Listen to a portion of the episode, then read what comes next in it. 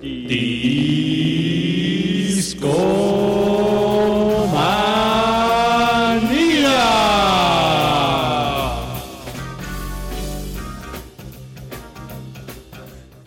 Discomaníacos, bienvenidos a su podcast de confianza. ¿Qué tal? ¿Cómo están? Yo soy su amigo y servidor Babasbot. Y gracias por acompañarnos en este podcast, en el episodio número 96, 97 será este. Ya nos No, acercamos peligrosamente al número 100, mi querido. Peligrosamente. Huele a peligro, Aure. Así es, así es. ¿Cómo te va, Aure? Bastante bien, amigo. Encantado de estar con todos ustedes. Como siempre, es un placer estar ante pues tantos escuchas. Pero sobre todo es un placer estar acompañado de grandes amigos. Y en esta ocasión está la, la cabina Escomanía repleta de amigos. Tenemos un gran tema. Entonces quédense con nosotros que la noche se va a poner bastante buena. Pero antes de y entrarle al, al tema, al tema, nos toca seguir presentando a quienes nos acompañan y directamente desde un lugar muy, muy lejano, llegando ¿Mm? En una galaxia lejana. ajá, de una galaxia muy lejana, ah, un personaje que, que viene, y, eh, viene y va a Discomanía. Entonces, de pronto, este, este personaje entra en trance, desaparece algunos meses, semanas, pero regresa re- renovado, ¿no? Se rumora que va a unas sesiones de meditación en el lado oscuro de la luna, ¿no? Exactamente. Estamos hablando de nuestro amigo, gran amigo Richard, que hoy nos acompaña en la cabina de Esconia, Que es estrenando cabina, estrenando cabina. Es cierto, ¿qué es la que hay, amigos y amigas? Me da mucho gusto estar de regreso en esta nueva cabina de Discomanía. Eh, mejor que nunca. Eh, como les contaban, voy y vengo. Me voy, me voy a dar mis vueltas a- al lado oscuro de la luna, pero igual que todo lo que sube baja, todo Richard que va viene. Así que aquí ando, estaba en Puerto Rico. Y qué gusto me da ir a Puerto Rico porque, como bien dices, eh, regreso nuevo. Aquí a mi izquierda me acompaña mi tocayo, el gran Rash Pro juntito. Saludos, Rash, ¿cómo estás? ¿Qué onda, muchachos? Eh, pues muy bien, feliz de, de andar aquí. Otro jueves más de discomanía y nadie lo pudo evitar. Ni siquiera yo. Nadie. nadie. no, no, no, no, nadie. Y pues bueno, muy feliz de estar aquí. Y pues tenemos un invitado extra. Un, un amigo muy, muy cercano de Aure. Ay, pero qué mejor que Aureliano para, para ser- dar, para ser el maestro de ceremonias a Aure. Pues mire, eh, presentaré a este amigo como con una pregunta, porque ¿no les ha pasado que ustedes conocen, o sea, en la escuela o en la chamba, a una persona con la que simplemente eh, conectas y puedes empezar a hablar de música así como, o sea, llevan, no sé, horas de conocer, incluso menos minutos de conocerse y de pronto, de pronto todo fluye a la perfección y alguien y uno comenta de una banda y el otro comenta de otra banda y uno se uno dice ah esta canción tal y el otro dice otro. Bueno eh, justo este es el caso de- del amigo que voy a presentar porque am, el buen Alex Alex Jacome tuvo la oportunidad bueno tuvimos la oportunidad de trabajar juntos un buen rato y algo que, que con lo que hicimos fácil conexión fue justamente con la música. Empezamos a hablar de de- desde conciertos hasta discos, artistas, canciones y mm, básicamente mucho de mucho de la fuerza que, que hay en esta amistad pues ah, empezó o se dio gracias a la música. Entonces, si ustedes tienen la fortuna de conocer a alguien que, que comparta esa pasión por la música, pues eh, no la abandonen. Ah, y como yo no he abandonado a nuestro gran amigo Alex, pues ya está presente aquí en Discomanía. Alex Jacome, ¿cómo estás, amigo? Muy bien, amigos. Eh, antes que nada, quiero decir qué increíble intro e- este de Deporte B. Es buenísimo por De hacerlo. discomanía, discomanía. Es ¿va? comanía, ellos Discomanía. lo copiaron. Ellos lo copiaron. Eh, Discomanía fue antes. Viajaron al futuro para copiar. Exacto. No, de hecho, a- a- ahora tiene, tiene razón. Trabajamos juntos y, y justamente esta unión de la música, cuando encuentras una persona que es melómana, igual que tú, no, no la puedes soltar. Y que tengan como los mismos gustos, similares, inclusive gustos totalmente diferentes. Por ejemplo, yo soy bien metalcorero. O sea, hoy vamos a hablar de progresivo, pero yo soy como música emo. Pero aún así, con Aure, pues tenemos como muchísimos, muchísima química. Y ya me había dicho que viniera aquí a Discomanía hace, hace rato, pero, pero el maldito trabajo.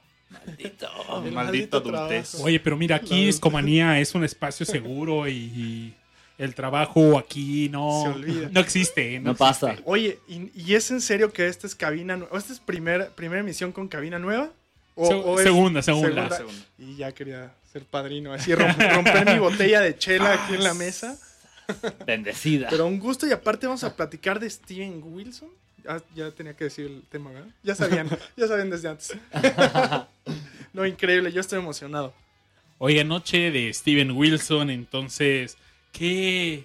¿Hacia dónde creen que nos lleve la conversación esta noche? Realmente- Y quisiera abrir con una pregunta. ¿Cómo conocieron a Steven Wilson? Así ya nos contó ahora cómo conoció a- al buen Alejandro. Ahora, ¿cómo conocieron a Steven Wilson? En- Pues- En, un bar, estaba muy impertinente Steven Wilson y le dije, oye, oye, bro. no, ¿Quién eres? ¿Quién eres? ¿Qué estás tocando? Me gusta. Bájale, carnal. Estás muy intenso. ya siéntate, señor. What are you talking about? Me respondió. Pues, ¿quién, quién quiere iniciar? Yo puedo iniciar, pero O de repente- realmente. eh, sí, me parece que yo, yo- yo voy bien porque no es muy emocionante. La neta es que el dato me lo pasó mi amigo. Eh, me pasaron el In Absentia. Gran, gran, gran, gran álbum.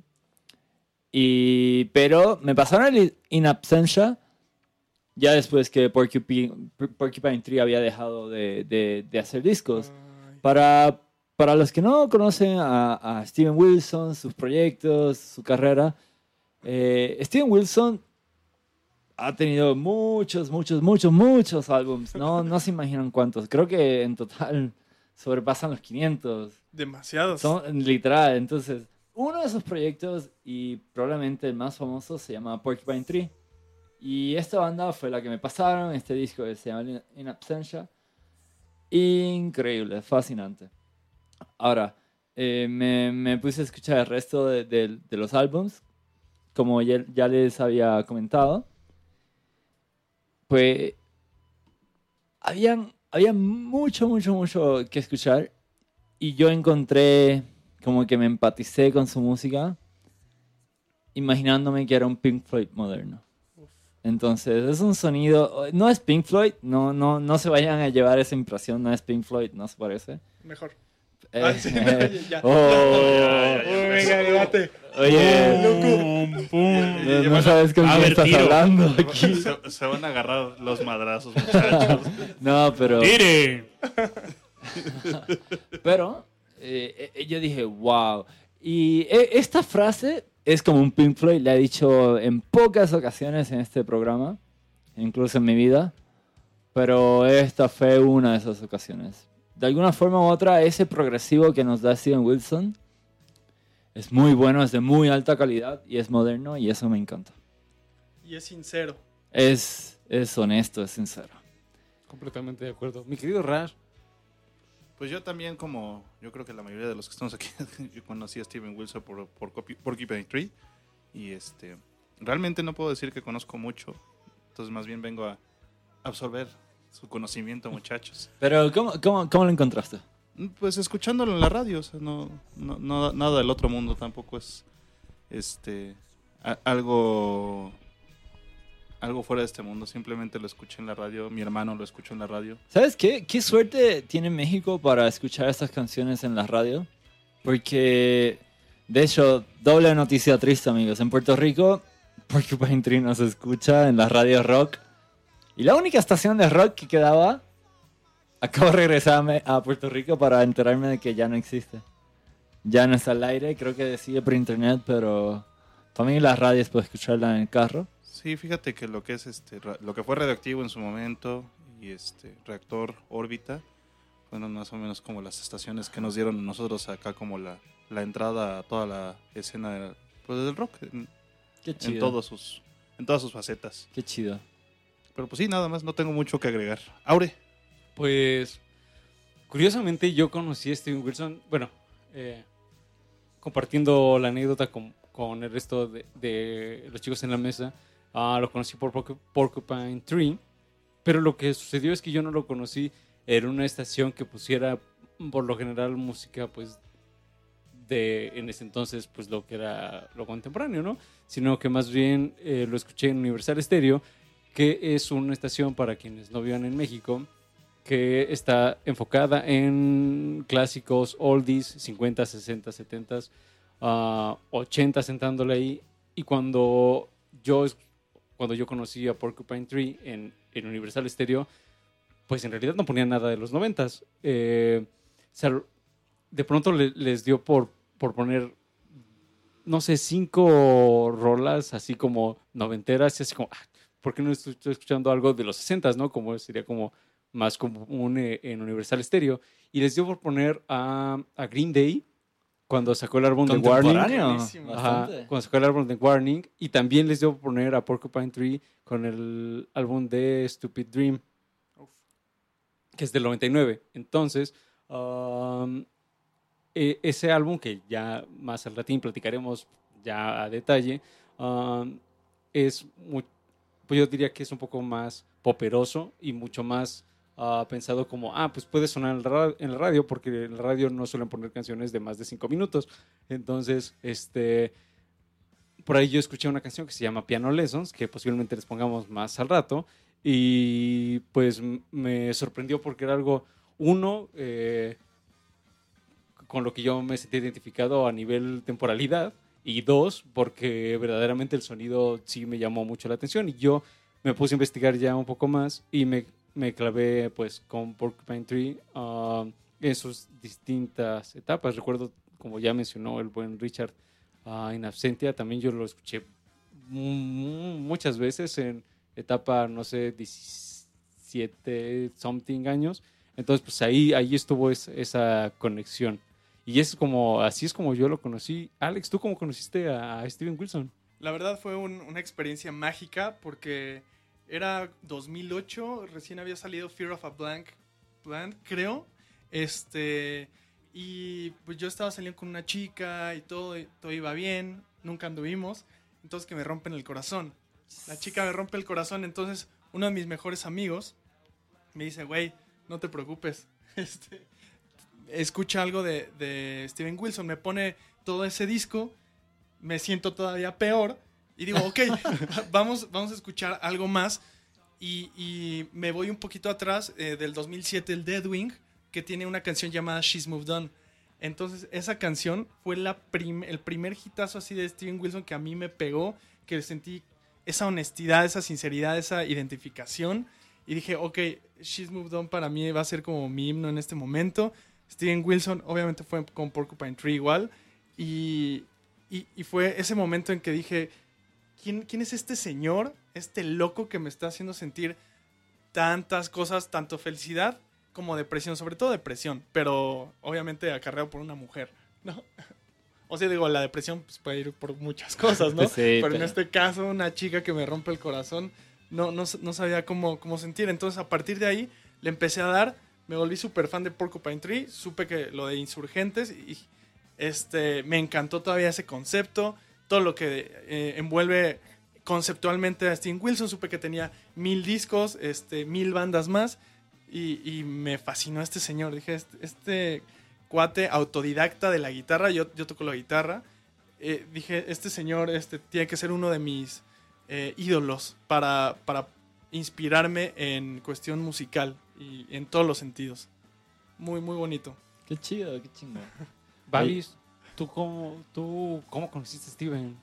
Yo, digamos que tuve dos acercamientos a Steven Wilson.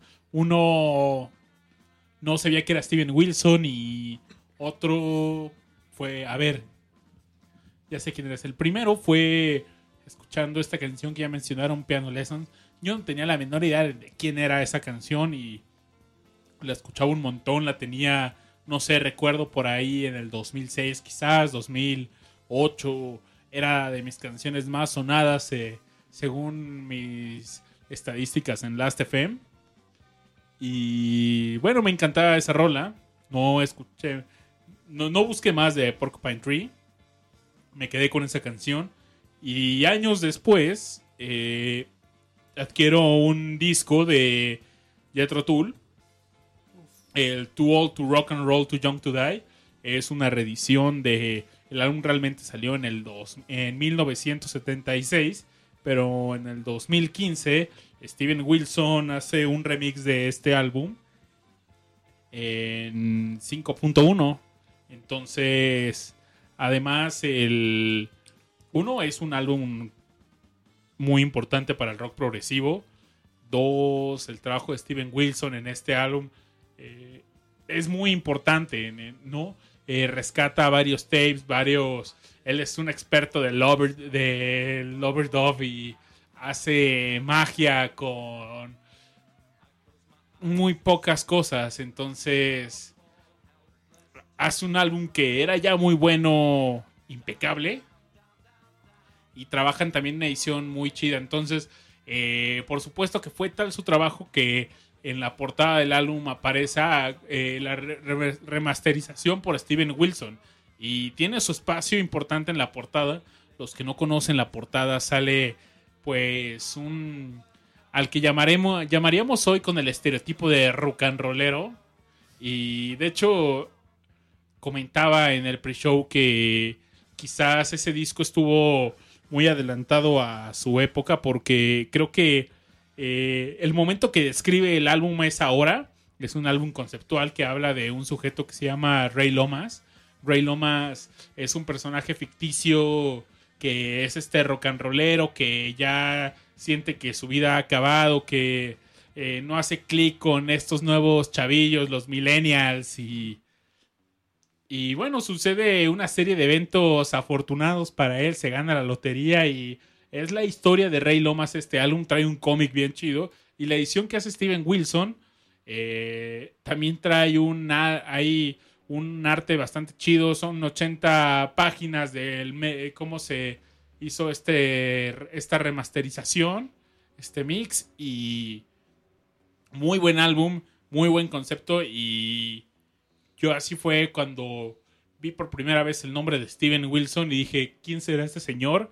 Y ahí es cuando me puse a buscar más y, y vaya, conocí que colaboró también con otros músicos, que ya les contaremos a lo largo del show, pero así fue como conocí a Steven Wilson. Qué buena introducción le acabamos de dar al muchacho. Sí. Solo le hace falta una canción, Sí, ¿no? una, una cancioncilla para, para darle un poco, como cerrar esta intro.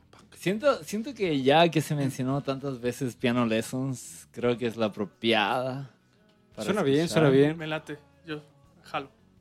Vale, pues busquemos Piano Lessons en la Rocola y Discomanía. Aure, ¿qué nos puedes decir de esta Rocola? Pues la Rocola Discomanía Ahora acepta puros billetes de 500, muchachos. ya Benito, acepta puro ¿no? billete de 500. Otra vez Benito. Luce, luce bastante bien, se ve bastante nítida. Um, y de hecho, esta nueva Rocola ya hasta nos deja ver las portadas de los álbumes. Entonces, por ahí estaba viendo la portada justamente del Stupid Dream. Um, Qué discazo, ¿eh? Qué discazo. es uno de mis favoritos de, de Porcupine. Oigan, y antes de irnos a canción, pues, ¿por qué no recordamos a la gente que nos escucha cómo puede encontrarnos en internet? Sí, sí, sí. Estamos en Facebook como Discomanía Podcast, en Twitter como Discomanía-FM, al igual que Instagram. Eh, este podcast se transmite en vivo los días jueves a través de mixler.com diagonal discomanía. Jueves a las 10 de la noche, hora de la Ciudad de México.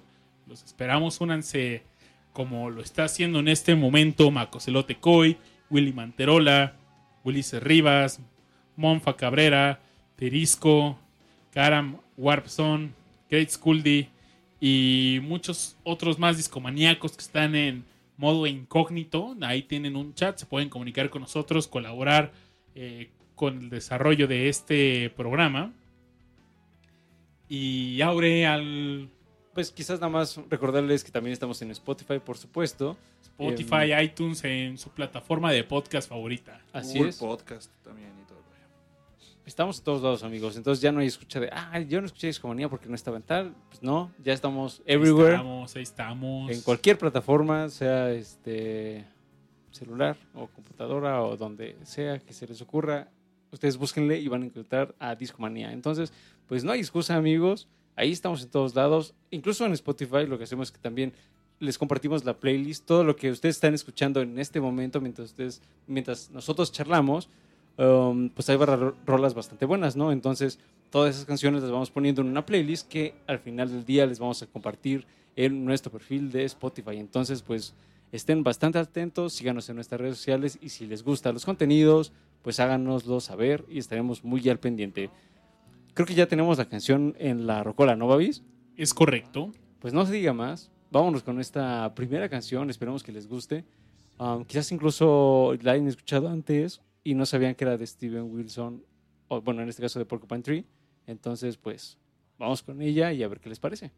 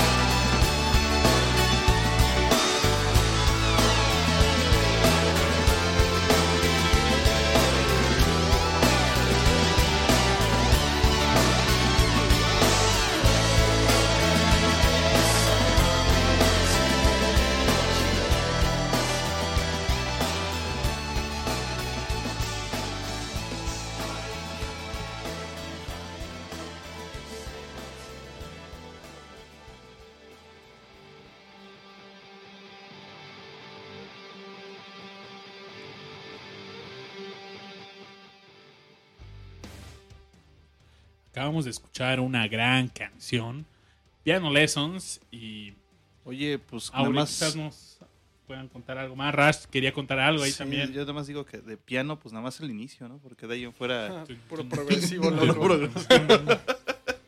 Pero sí se me hace que, que el título es como un indicador de- del comienzo de su carrera eh, pues, musical, que comenzó muy, muy, muy, muy joven, ¿no? Ah, con unas pequeñas lecciones de piano que, que su familia le, le pagaba, Mm. pero que Steven Wilson como que no le hacía mucho caso, prefería jugar fútbol cuando era niño.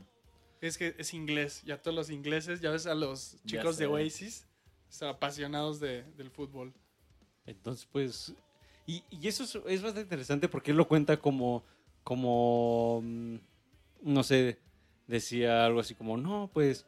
ah, de niño, niño. En realidad. Esas como lecciones. Pues me venían dando igual, ¿no? Cuando verdaderamente le entré al tema de la música fue cuando pudo él experimentar y ponerse a jugar con el tema del audio. Ese fue cuando dijo, ah, pues todas las probabilidades que hay eh, en este pues en este universo de- del sonido. Um, y eso también es muy interesante porque mm, él va a, a decir en múltiples entrevistas que mucho de lo que él más le interesa, más allá de, no sé, de tocar en vivo o, o de lo que sea, es eh, jugar con el audio, producir el audio, em, experimentar con él, probar con sonidos diferentes. Y entonces él, no sé, graba algo y lo prueba, le da la vuelta, lo, lo manipula de X o Y manera, ¿no? Ajá.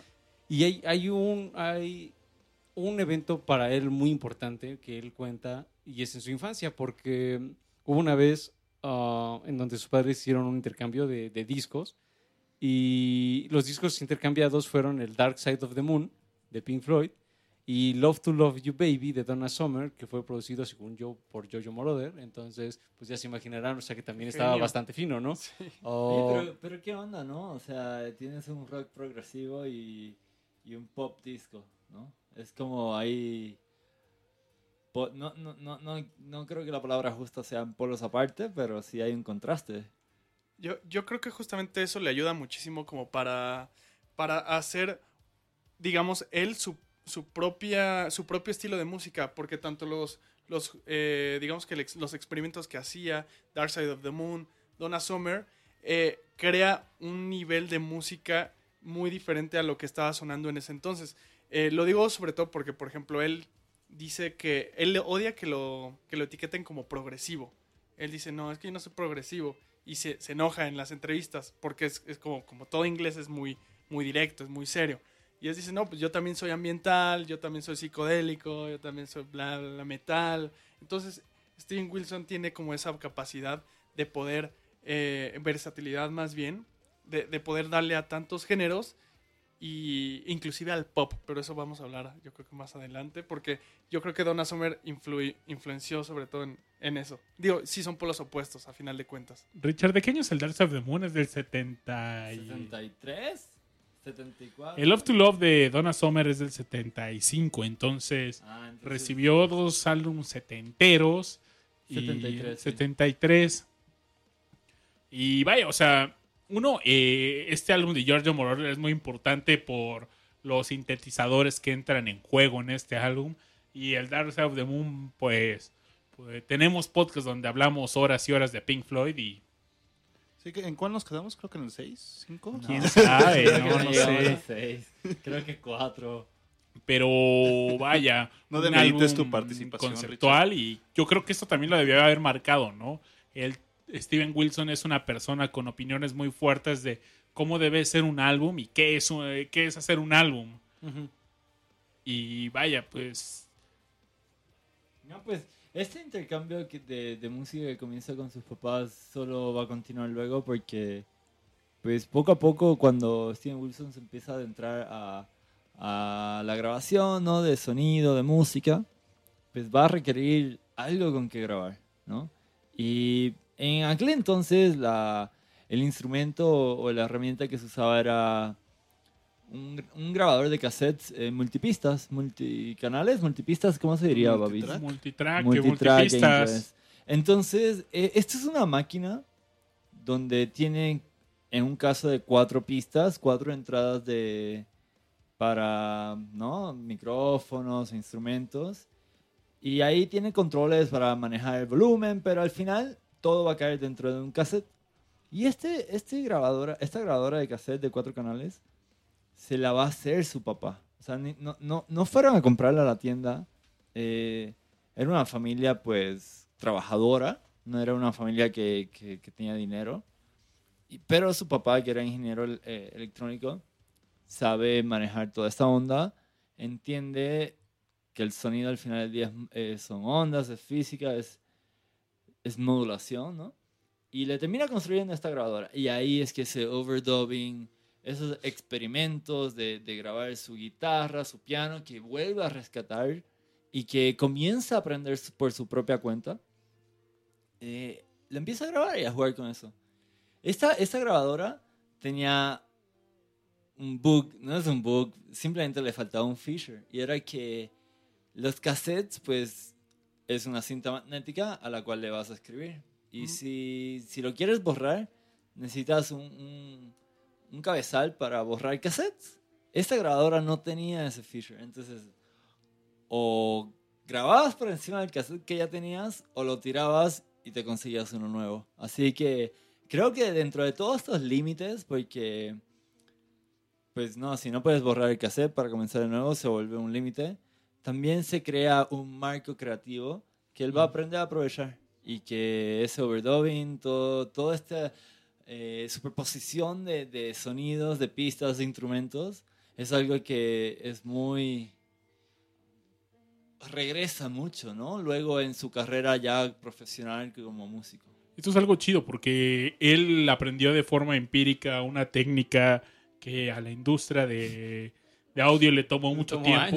Eh, para poner un ejemplo, eh, el, ahora el Please Please Please, el Please Please Me es del, no- del 63, ¿no? Del 64, ¿no? No, O bueno, en e- ese álbum se grabó con un, con un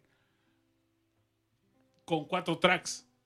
Y, y vaya, con todo lo que aparecía en ese álbum, pues, ok, tenían cuatro tracks, ok, lo vamos a grabarlo, pum, pum, pum. Al final, ah, vamos a grabar, ¿saben qué? Le hace falta aquí una guitarra, ah, bueno. Entonces grababan la guitarra por aparte y hacían overdubbing y lo grababan sobre la misma cinta.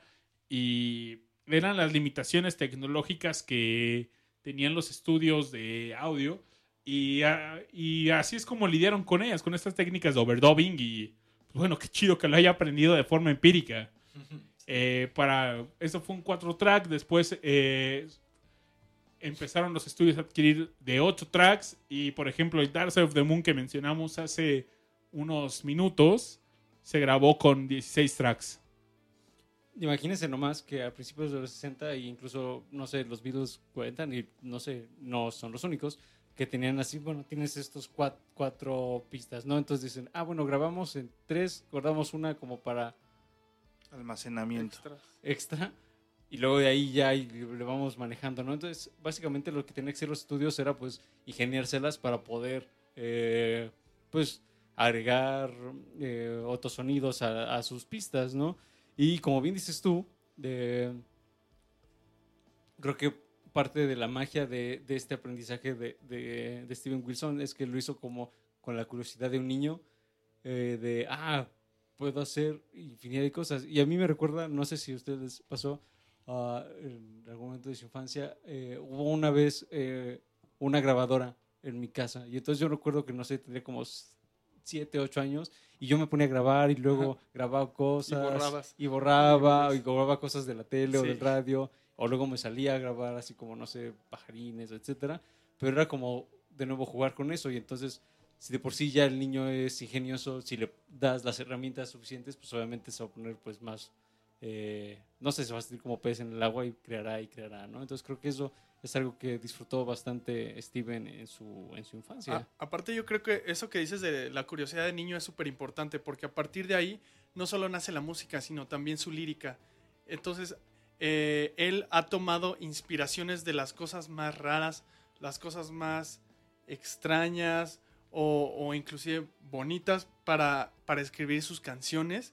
Y, tanto es así que tanto escribe que, que han salido miles de, eh, de canciones de Steven Wilson. O sea, tanto es esa curiosidad por saber qué tiene esta persona. Ah, leí, leí este, esta nota en el periódico. Ah, ¿por qué? Y, y se pone a investigar. Es, es una persona también como estudiosa, dedicada y que no solamente...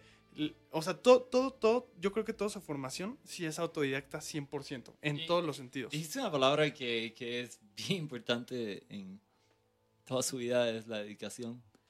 Eh, Steven Wilson decidió desde muy temprano que la música, la carrera de, no, esta carrera musical, de artista, de pasársela en estudios de, de grabación, en venues de, de conciertos, no, lo decidió muy temprano. Y eso, pues, no es una decisión trivial para mí, ni para muchísimas, muchísimas personas, porque no tiene novia, no tiene, no tiene hijos, ¿no? O sea, su compañía fiel y que él decidió que iba a hacer es la música. Y a eso se ha dedicado.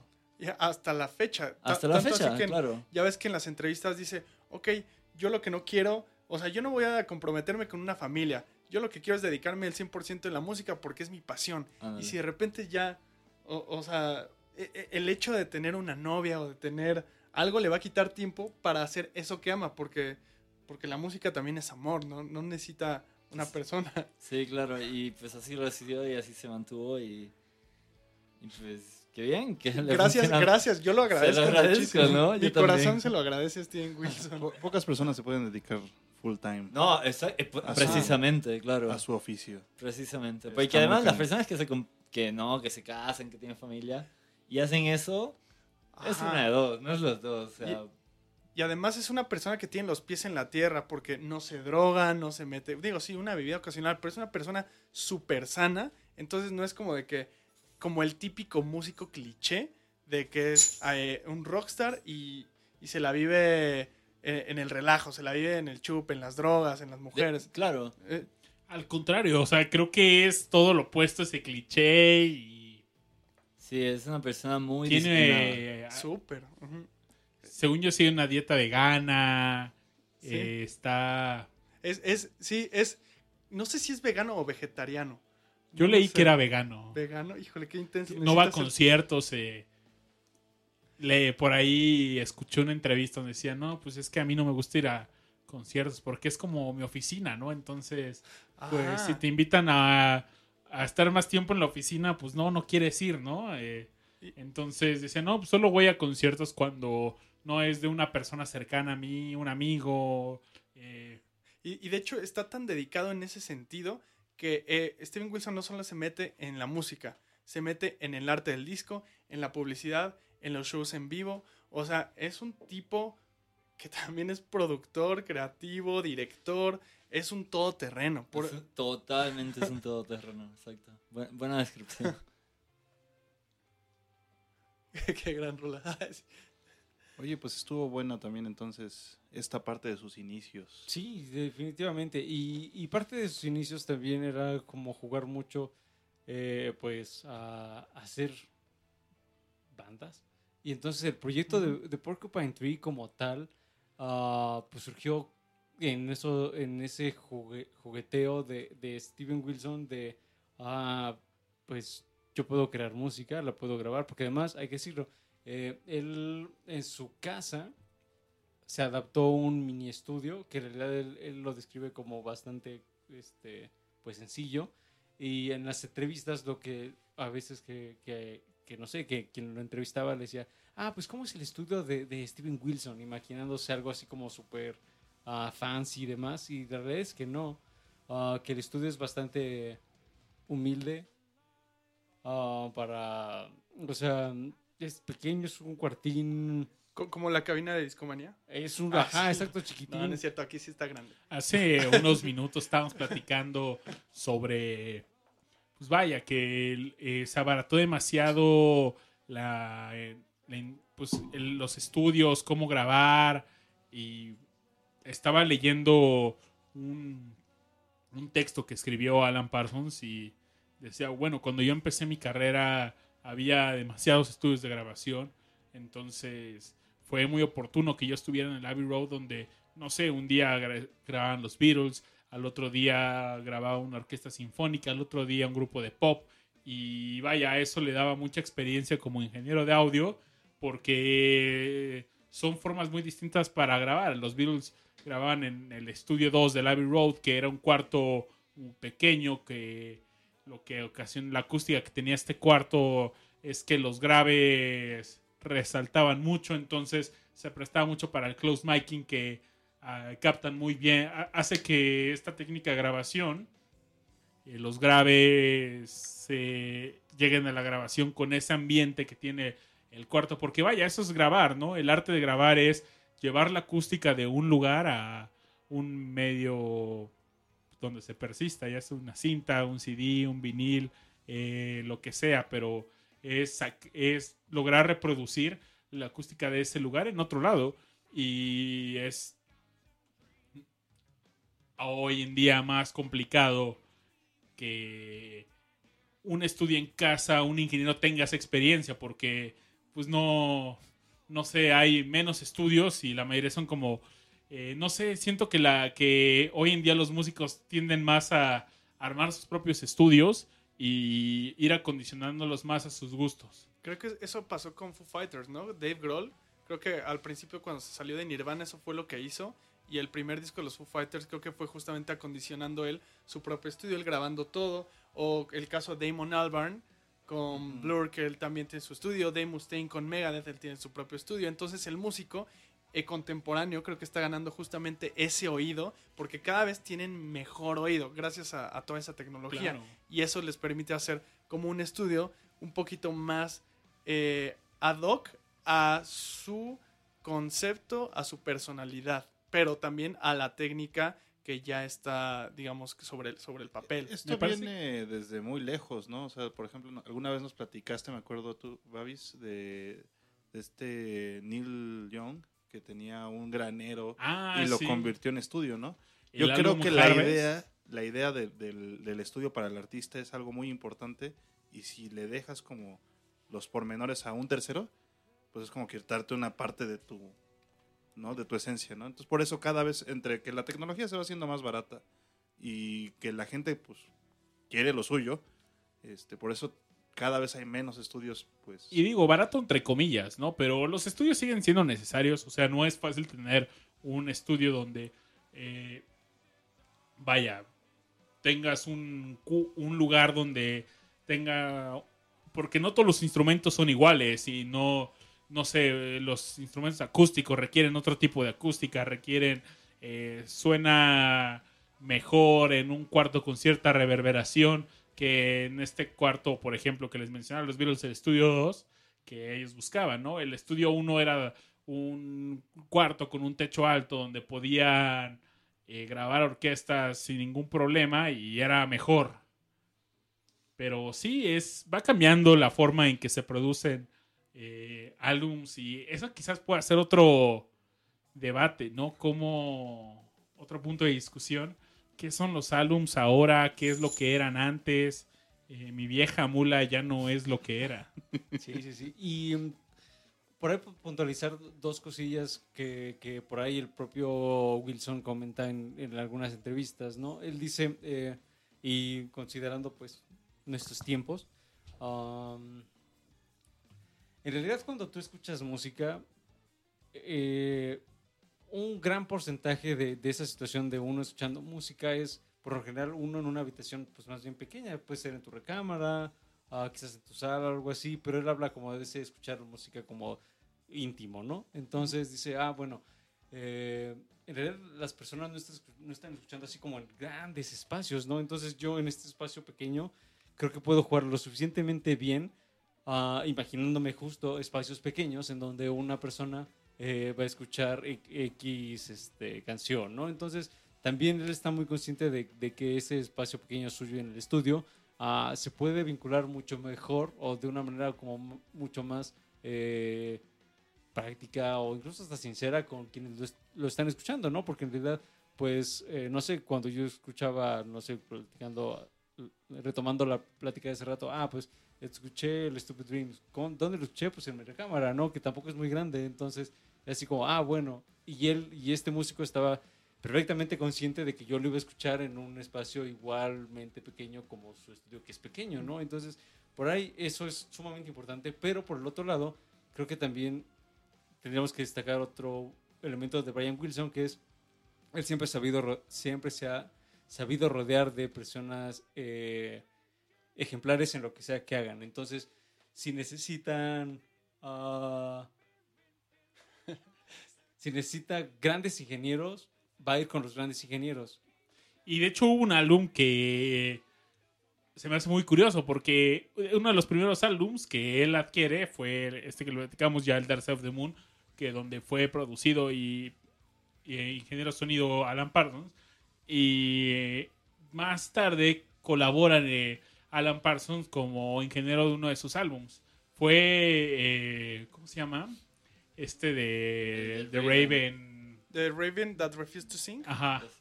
Ese álbum es. eh, Alan Parsons es el ingeniero de sonido. A la madre, Ese es un discazo. Algo también cool de, de este, de Steven Wilson es que él, justamente hablando de la, de la intimidad, es que él dice, ok, es que escuchar un disco es como leer un libro, es como ver una película de cine, porque eh, él piensa conceptualmente cada álbum. No es como de que, ah, voy a sacar tres sencillos y van a pegar dos y las demás rolas son de relleno. No, él de principio a fin ya tiene un concepto definido y las tienes que escuchar casi casi una por una para entender el por qué. Creo que, ya que andamos en esta discusión, ¿no? De, de cómo debe ser la música, de cómo se graba, para quién se graba, cómo se escucha. eh, tengo una sugerencia de una canción, porque creo que puede, eh, de regreso, nos puede traer un tema que es una crítica eh, que es bastante directa, eh, que tiene Steven Wilson sobre la música hoy día, ¿no? Que hoy es digital, es Spotify, es iPods, son descargas, etcétera. Y hay una canción que viene en Absentia, que ya que fue el primer álbum de muchos de nosotros, se llama The Sound of Music. Creo que es muy pertinente a lo que estamos hablando y a lo que va a continuar luego.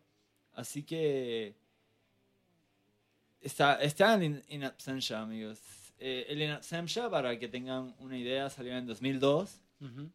Eh, es, no es un doble álbum, pero es bastante largo, dura que 70 minutos, que es lo que ocupa un CD, ¿no? Y es curioso, esto, esto de, de un CD, de un disco, es todo lo que vamos a estar hablando de regreso. Porque si, si los CDs tenían algo, eh, ahora eso no lo tienen y es que tenían libre, eh, libritos, ¿no? ¿Quién, ¿Quién juega con el librito, no? Ah, yo también. Aquí todos Sí, sí, levantamos sí. la mano.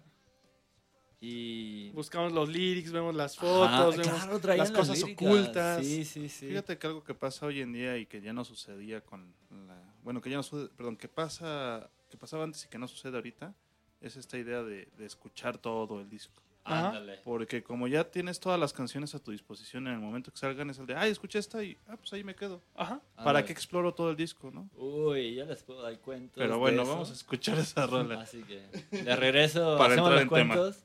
Pero ahora vamos a escuchar The Sound of Music de Lina Absentia de Porcupine Tree, amigos.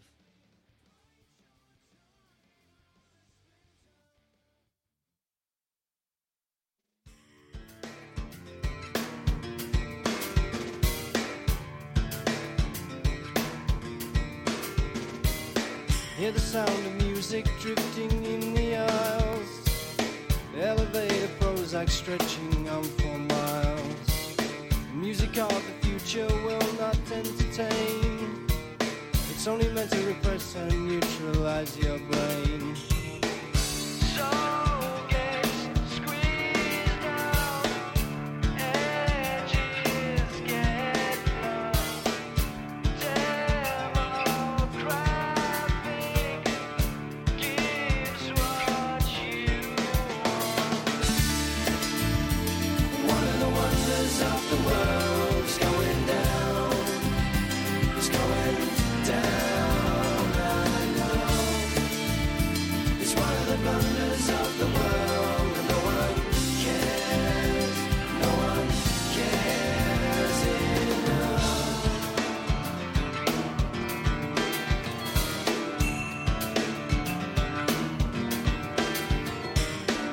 The sound of music comes in silver pills, engineered to suit you, building cheap thrills. The music of rebellion makes you want to rage, but it's made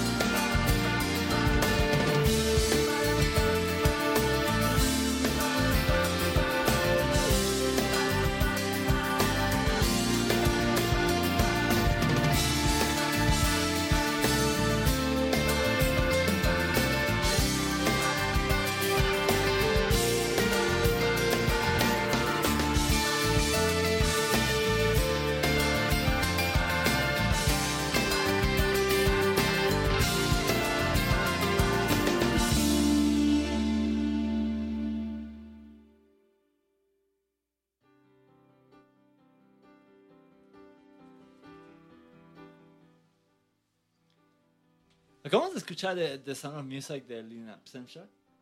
Eh, no. ¿Cómo dice la, la, la lírica, no? The, the Sound of Music is coming down. It's coming down. Mm. Deja, saco la guitarra que está aquí Es, es mucha, mucha, mucha presión, pero. A ver, aquí lo, lo que quiero empezar a introducir es. Aquí lo tengo. Es, es el siguiente tema, ¿no? Y, y, The Sound of Music es una crítica muy directa a. De hecho, no es The Sound of Music lo que dice. Dice: One of the wonders of the world is going down. It's going down, I know. ¿No? Y es, es entre toda esta onda de la música pop contemporánea, ¿no? Que son puras fórmulas que garantizan aquí éxito y ventas y escuch eh, plays en radio, plays en Spotify, ¿no? Pero justo es, es una... hacia allá se encamina, ¿no? Hoy, hace, no, ya hace varios años, no, no es algo tan reciente. Con el iPod comenzó, ¿no? Una revolución musical. Recuerdo los anuncios de, de Apple. Ah, Eran tal cual la 10.000 silueta, ¿no? canciones en tu bolsillo, ¿no?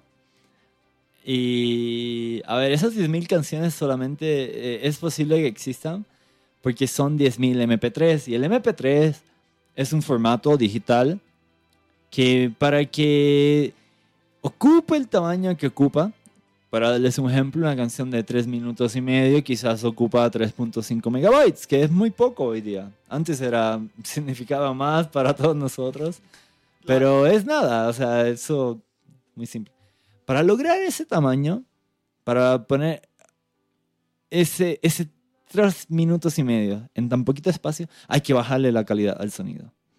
Y como, como hemos discutido ya aquí en, en otros episodios de otros artistas, de otros músicos, eso es, lo podemos llevar desde una falta de respeto a una, a una gran pena, o sea, porque lo que el artista o el músico quiso grabar para que tú escuches, no es lo que estás escuchando. Estás escuchando una, una, versión donde los altos se cortan, donde los bajos ya no tienen su profundidad, donde la voz eh, se queda un poco flat. Y pues a la gran mayoría de la gente no le importa. Pero, a ver, nosotros, al, al menos yo y todos los que estamos en esta cabina, no comenzamos con los vinilos ni con los cassettes, comenzamos con los CDs, ¿cierto? Y los CDs es una gran alta calidad. Creo que en un mercado de, no, en ese mercado comercial que alguna vez llegó a existir de los CDs, es la calidad más alta que logramos alcanzar en, en, en audio. De ahí en adelante, ¿no? Pues el próximo paso fueron los MP3. Y los vinilos y los cassettes pues no alcanzaban la calidad de audio del CD. Pero la generación que, que, que, que, está creciendo hoy día, ¿no? Que quizás nació hacia el 95 para adelante, no pasaron por los CDs. Es, eh, quizás sí, quizás no. Yo le apostaría que la gran mayoría no. Porque son una generación de iPod, es una generación de MP3. Y la más reciente todavía es una generación que, que está usando Spotify, que está escuchando música en YouTube. O sea, ¿qué onda en YouTube? Una plataforma de, de ver videos. Hoy día pues tiene YouTube Music porque ha, ha probado muy popular para, para escuchar música. Y así no, así no lo grabaron los artistas, así no, no, no es que se consume. Y, y no es solo eso, ahí, no es que se detiene. Estaba viendo este documental, lo- está en YouTube, sorprendentemente está en YouTube, es un documental, eh, si buscan Steven Wilson Documentary, eh, no les puedo dar mejor indicador, pero en los resultados va a decir Steven Wilson, dura como 55 minutos. Pero ya que lo empiezas a ver, te das cuenta que es el documental que acompañó uno de sus trabajos como solista, que se llama Insurgentes. Igual que, que aquí los de Feños, los de la Ciudad de México, la vamos a ubicar con el nombre de, de esta avenida que es larguísima, Ujú. que se llama Avenida Los Insurgentes. Pues lleva e- el nombre, ¿no? Por la avenida. Se Sí. grabó algún fragmento aquí en la ciudad. Ah, y- claro, hubo en algún estudio de grabación que, que estaba ahí sobre Insurgentes, grabó Steven Wilson ese, ese, ese álbum. Pues en, e- en este documental está hablando sobre el iPod y por qué le molesta tanto. O sea, uno es lo que ya les comenté, es la calidad. Lo otro es que ahora la gente en la calle se pone sus dos prendas blancas en los oídos, estos clásicos audífonos de iPod, y es a mirar hacia el piso y a caminar. Ya no se ven, Se pierden. ya se pierden, claro, o sea, sí andan, saben hacia dónde van, van hipnotizados. Y eso es una crítica muy fuerte que él trae, ¿no? O sea, ¿qué onda eso de, de, de- de estar consciente mientras vas caminando? No, ahora vas adentrado, hipnotizado con, con la música. Y esa es su primer fuerte crítica. Su segunda, ¿no? La primera es la calidad. su segunda. La tercera es que él, él ve, y con mucha razón, el arte de, de- de- de hacer álbumes, de hacer música, es un arte, ¿no? Sí. Es más, no, no, es- no, es, no es solo hacer música, no es un músico, es un artista. Ujú. Y como parte de, de ese arte es el preparar el, libre- el libro o todo el material que acompañe el release de un álbum. Esto puede ser los videos, Esto puede ser el arte del, del sencillo o del disco completo. Esto es el librito que antes venía con, con los CDs. Esto puede ser el box set o el vinilo. La carátula del La disco, carátula, claro. Mil, mil cosas. Y, y la verdad sí es preocupante porque inclusive en nuestra generación, este, que crecimos con iTunes, eh, cuando querías, digamos que poner, pasar tu disco, tu CD a la computadora, iTunes ya de entrada le bajaba la calidad. O sea, tú tenías manualmente que subirla a, a la máxima porque, porque iTunes te la comprime justamente para que puedas escucharla en el iPod y puedas hacer justamente estos zombies que se la viven caminando por todo. Por todo Era para, para ahorrar espacio, ¿no? Sí, No- totalmente. No tanto como por, por ser zombie, pero sí, la idea era ahorrar espacio. Claro, pero el consumidor no, Ah, no, es conocedor de eso. Es como ca- casual sí. listener. Entonces es como, ah, sí, paso mi disco, tengo mi música, va para el iPod. Pero Pero sabes que yo creo que quizás no está mal, ¿no? Hay no, o no sea, está para mal. sacarle todo el jugo a esto, pues de entrada necesitarías tener unos audífonos que Ah, óptimos.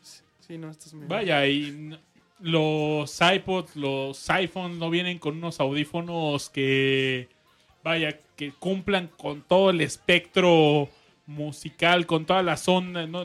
Que sean capaces de reproducir fielmente todas las ondas que están en este formato y Pero incluso en eso que acabas de decir, Steven Wilson te definiría de, de lo que acabas de decir, porque dice, la música no es para escucharla en headphones, la música es lo que hace ratito dijeron, ¿no? De esto de 5.1. literatura, de, de, de cine, es, tú estás en tu habitación, es algo muy íntimo, tú tienes tus, eh, tus bocinas y ahí le das play, en tu casa. Yo estaba pensando justamente en eso hoy, porque dije, ¿cómo ha evolucionado la música, no?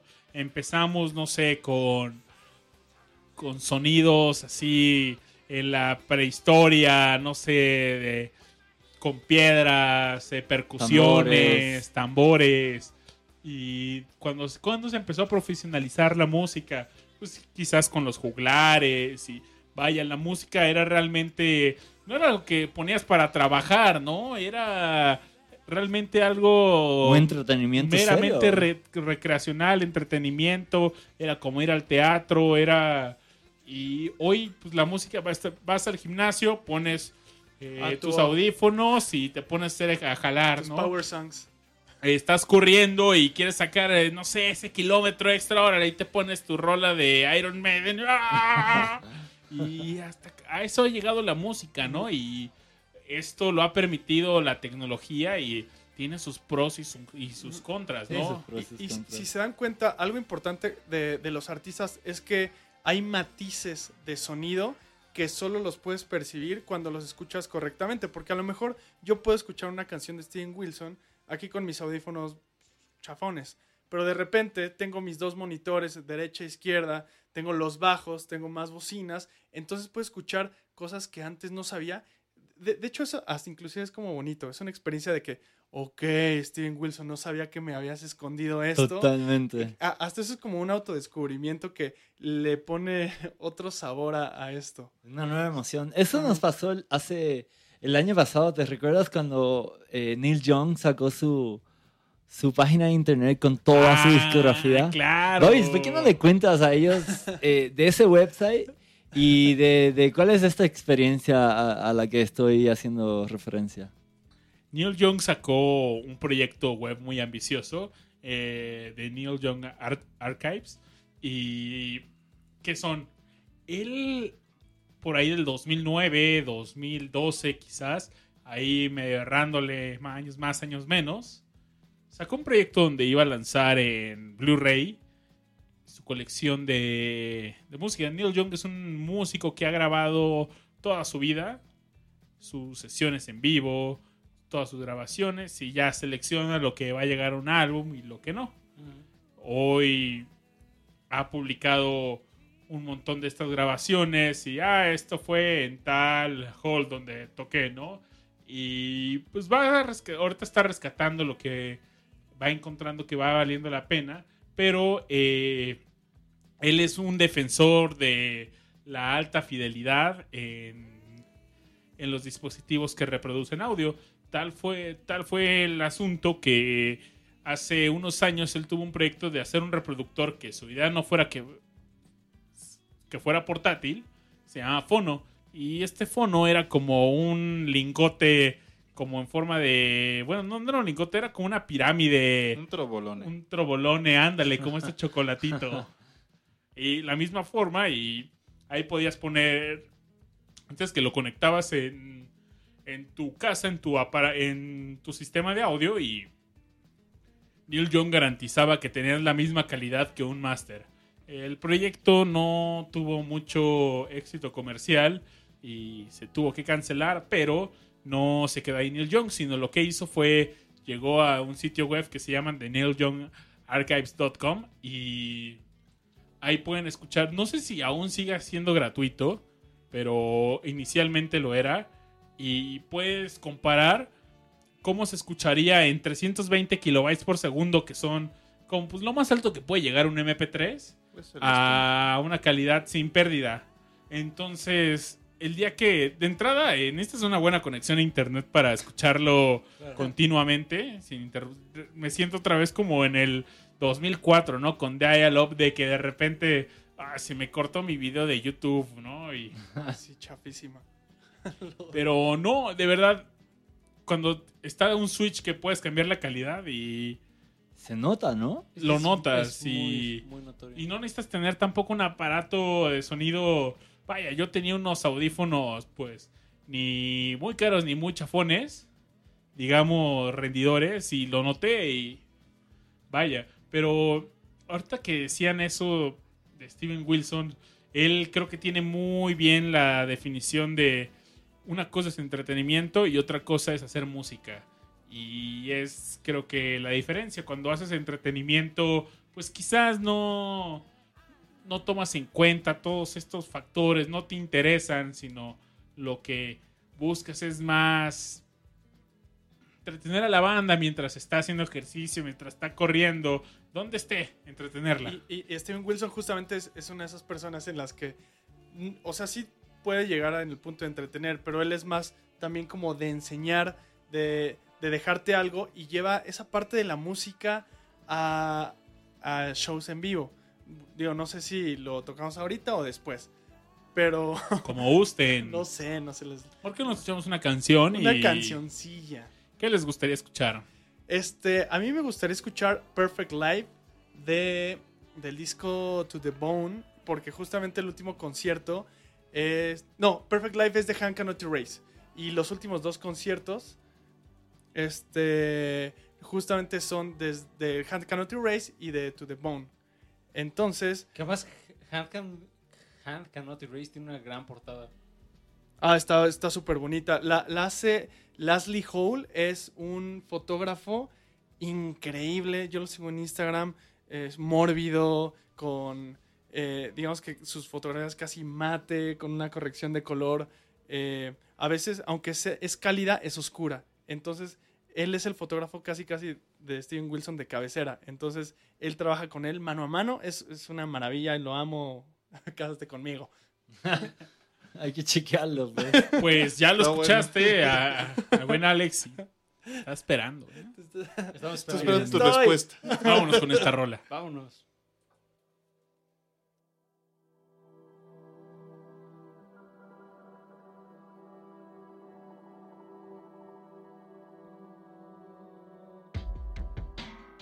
When I was 13, I had a sister for six months. She arrived one February morning, pale and shell shocked, from past lives I could not imagine.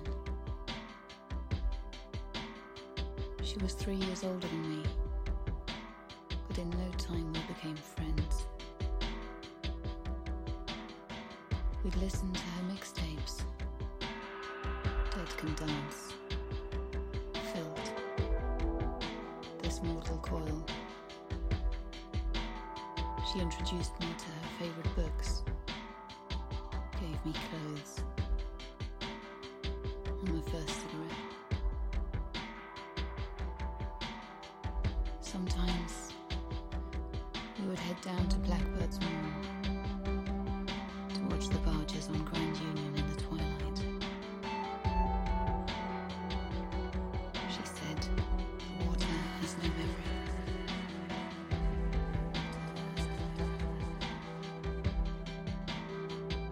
For a few months, everything about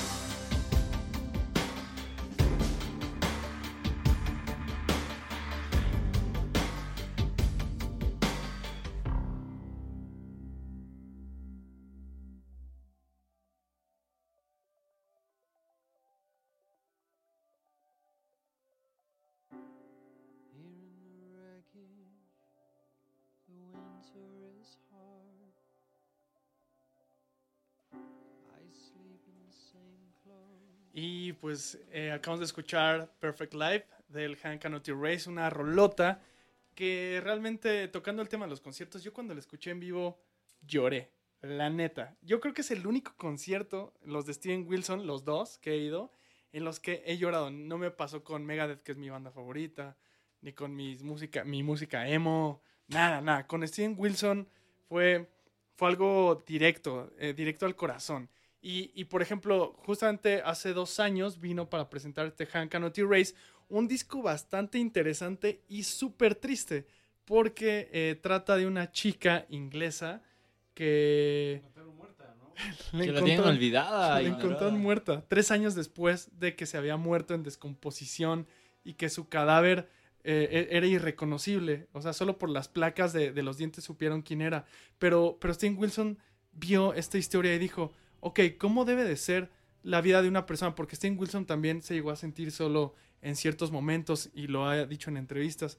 ¿Cómo puede llegar a ser la vida de una persona que, a pesar de que decían que era muy feliz y que tenía amigos, que ni siquiera los vecinos se hayan dado cuenta?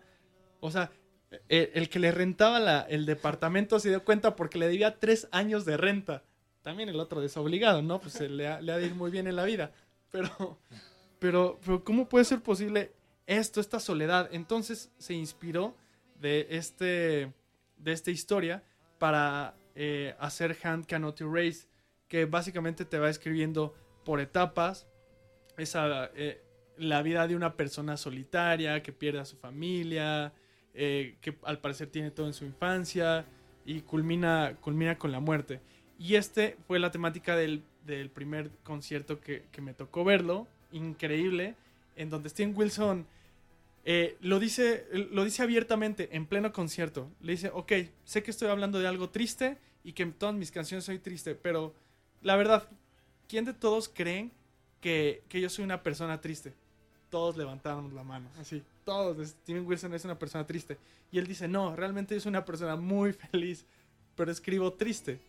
O, o, o, sea, a lo mejor los hago sentir triste y está bien, pero, pero no es, o, o, sea, no es como yo me siento, pero es su esencia como, como músico y en vivo creo, justamente creo que tú fuiste cuando este acaba de morir David Bowie. Entonces, en ese concierto le hizo un tributo en vivo a David Bowie con Ninette Tayev, una colaboradora eh, que está con él también casi casi de cabecera, y, israelí. Eh, y, y, todos llorando cantando David Bowie con Steven Wilson y Ninette. Una cosa de locos, ¿no? Brutal. Pues mira, yo, yo solo he ido a un concierto. Eh, fue en el auditorio Blackberry, no fue hace tanto, fue el 20 de mayo de 2018. Uf, mi cumpleaños. Ah, ¿neta? Fue mi cumpleaños, lo amé. ¿Y fuiste? sí. Claro.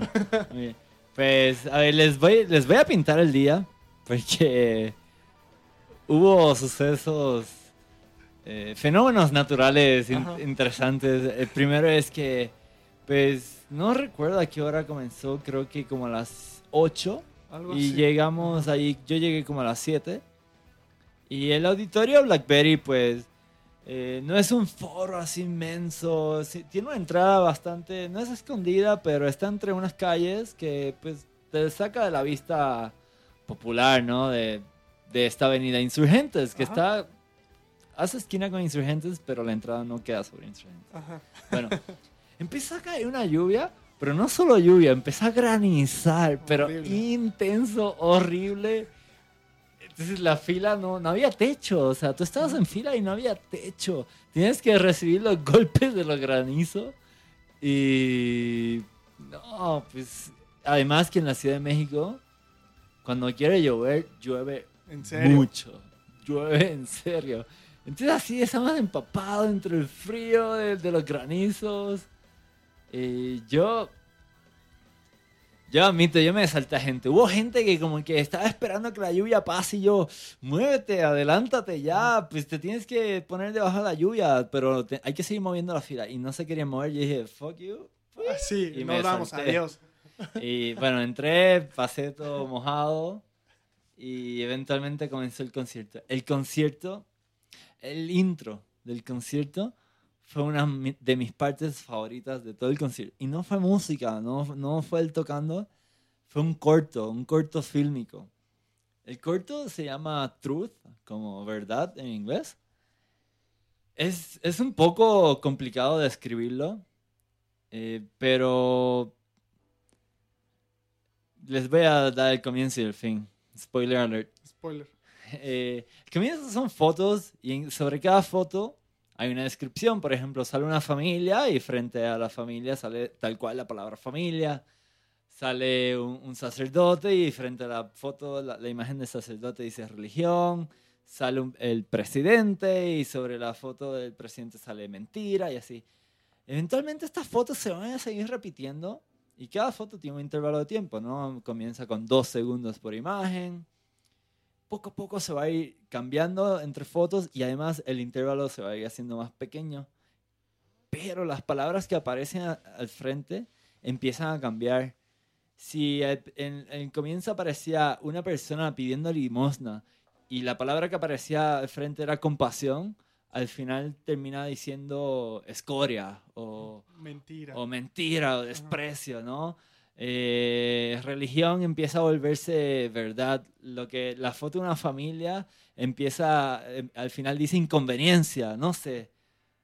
Tienen que verlo porque mis palabras no le van a hacer justicia, no hay forma que lo hagan. Es un gran corto, solo dura como 3, 4 minutos, pero te lo juro que fue de mis partes favoritas de este concierto. Y tan pronto acaba la última foto, ya ahí empieza el, prim- el primer guitarrazo de, de Steven Wilson y, y comienza a tocar. ¿Tú sabes dónde ver este, este corto? Yo la verdad lo he buscado como loco. Yo lo encontré, pero no de calidad, porque es que es una grabación desde la audiencia, pero además desde el lado. Ok, es que de hecho en ese concierto no te dejaban grabar porque Exactamente. e- era como ta- tan íntimo y tan... Le zurra que grabe, ¿no? le Eh, zurra. Lo odia. Entonces yo empecé a grabar súper infraganti aquí con el celular.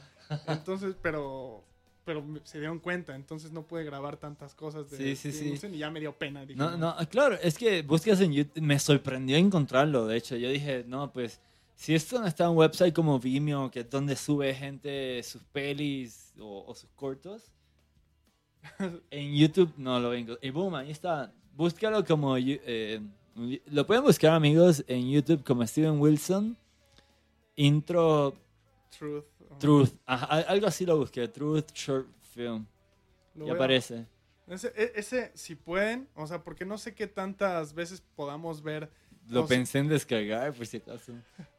Descárgalo, descárgalo. Pero- eh, eh, ese concierto, sí, desde, desde que empezó se te pone la piel chinita. Justamente por, por todos esos mensajes que te están dando y de repente te empiezan a distorsionar los mensajes con la fotografía que estás viendo. Empieza el concierto y aparte algo que bien bonito que hace Steven Wilson que se preocupa por el show es pone una manta y hace un tipo mapping, mapping este, sobre la manta. Es una proyección al frente de él, pero Ajá.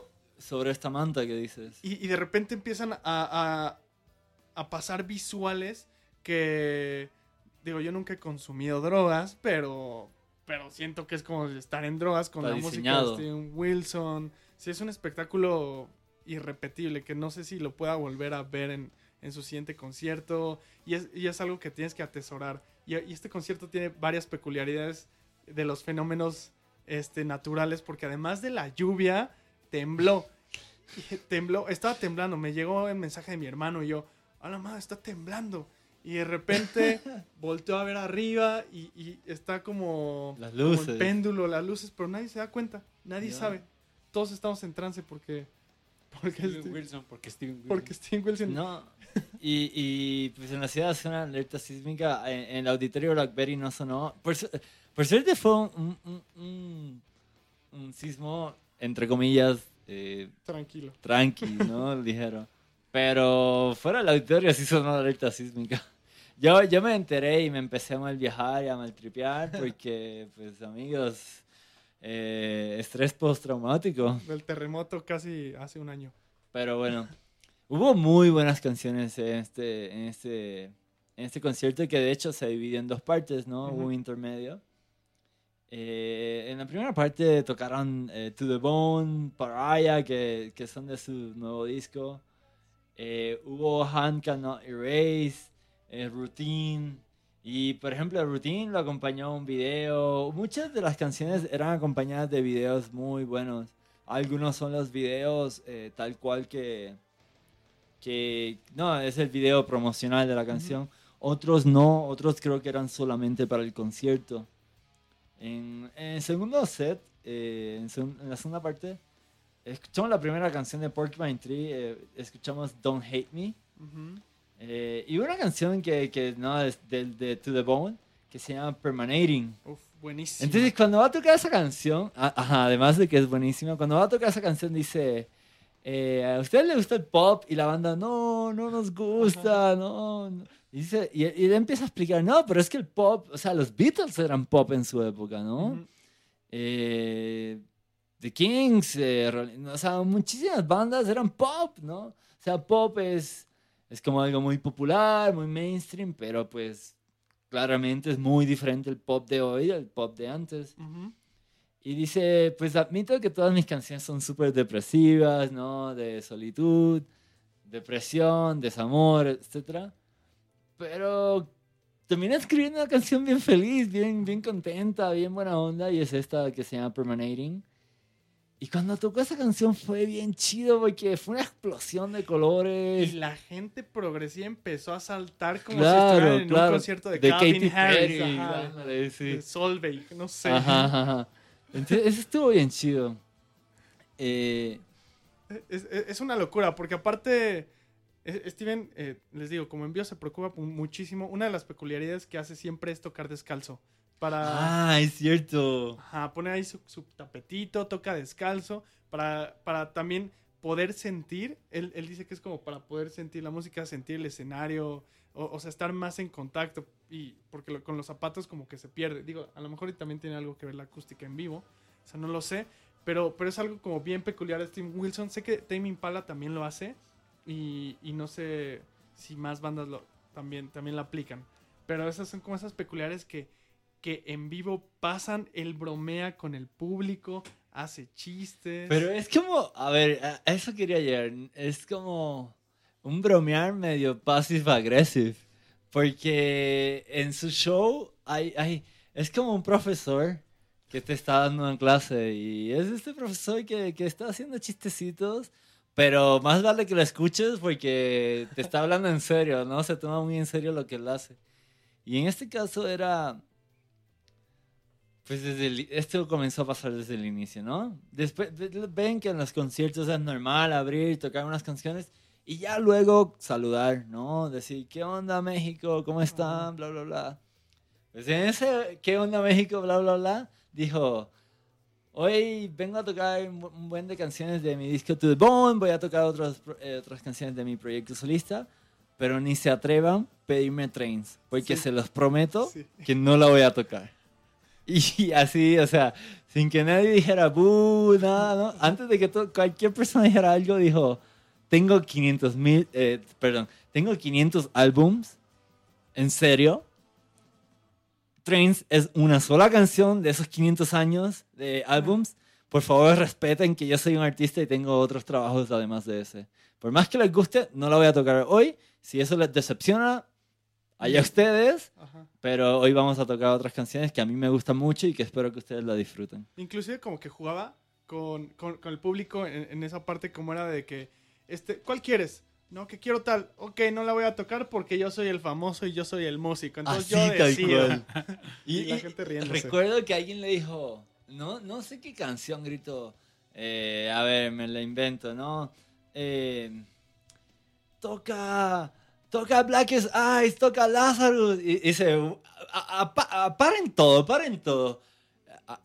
¿Acaso yo no me he dado cuenta y aquí estamos en un bar? Sí. ¿Y yo estoy tomando solicitudes de ustedes? No, esto es un concierto y es mi concierto y yo soy el artista. Entonces, eh, si esto fuera un bar y yo estuviera ahí tomando peticiones, va. Por aquí yo, pongo- yo traje el show, así que... Y lo diseñé para que ustedes lo disfruten, pero aquí yo no tomo peticiones.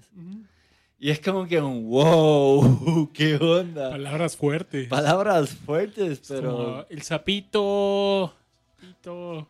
Eh, oso panda de Yuri, o osito panda. No, pero... Sí, no, Steven Wilson es eh, fuera, dentro del escenario y en todos los aspectos, yo creo que un profesional Totalmente. hecho y derecho disciplinado. Si les pregunto a los dos, eh, si tuvieran que, para irnos a una, a rolita, una rolita, eh, si tuvieran que mencionar alguna justo de este concierto que, que les gustaría que escucháramos con pues, la gente aquí que nos acompaña en Discomanía, ¿cuál canción les gustaría que escucháramos para sentir toda esta energía que se sintió justamente en este concierto? Oye, Alex, ¿te, te gustaría escuchar Permanating? Jalo, la Jalo. pop- jalo, porque aparte esa canción causó muchísimo furor y eh, sentimientos encontrados con la gente que cómo Steven Wilson va a tocar pop si él es progresivo y los clavados puristas como que estaban en contra y Steven Wilson le vale madre. Algo que me encantó es que, que, o sea, sí admite que esto es pop, pero por ahí leí, y no sé si son palabras de él o palabras de la crítica, que lo cataloga como progressive pop, algo que yo nunca había escuchado, Pero que al parecer Permanating eh, entra en, en el Progressive Pop. Yo creo que antes de entrar a la rola sería bueno mencionar. La banda del rock progresivo tiene esta fama de ser como los geeks del rock. Porque el rock progresivo es muy. O sea, el.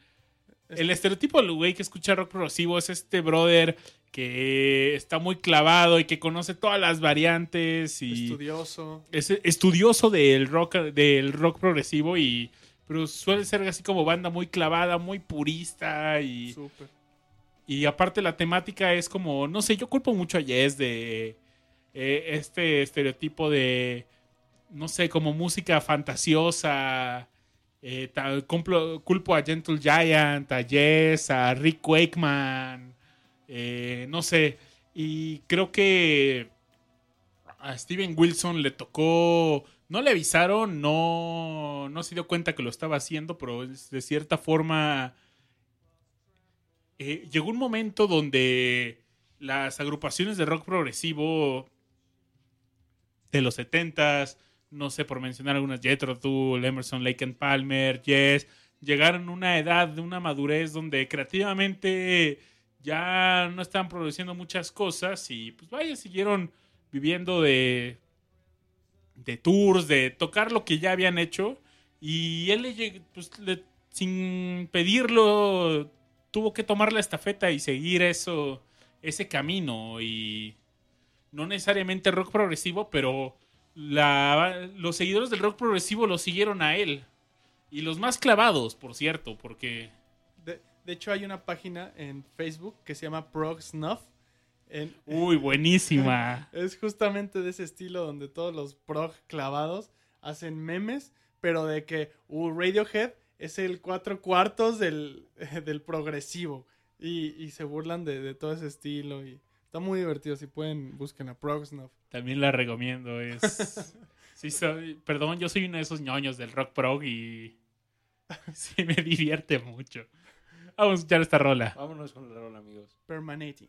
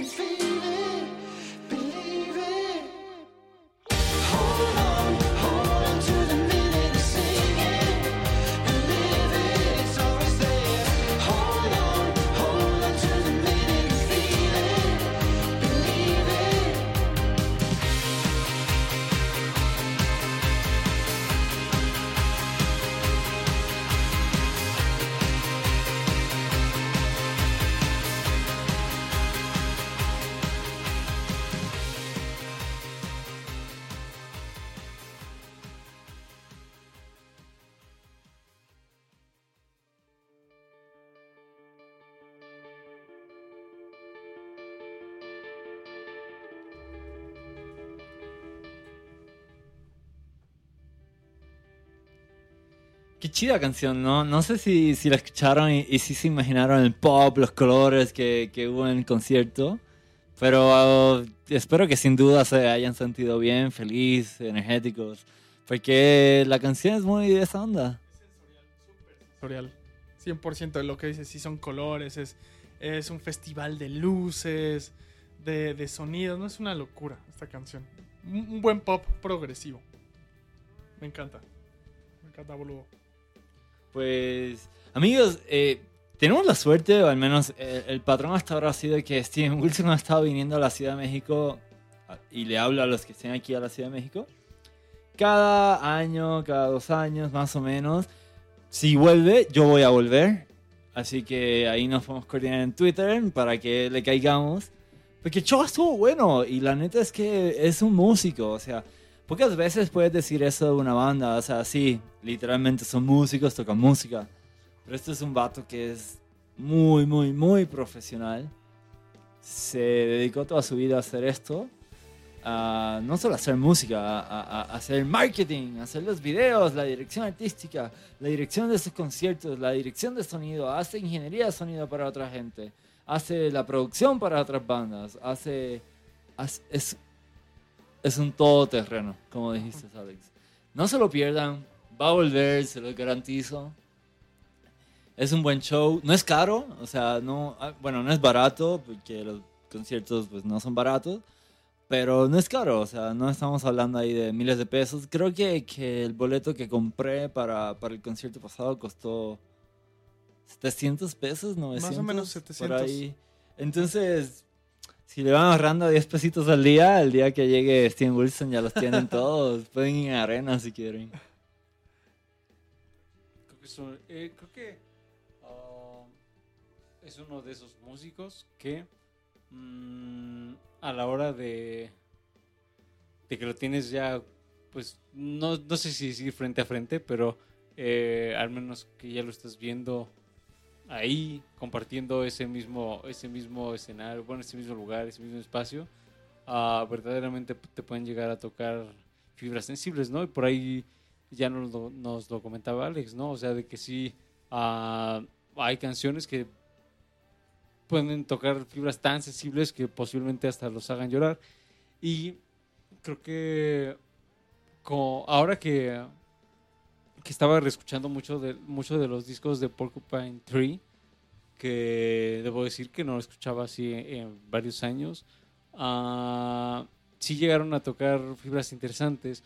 Um, me pasó mucho con, con tres álbumes en particular.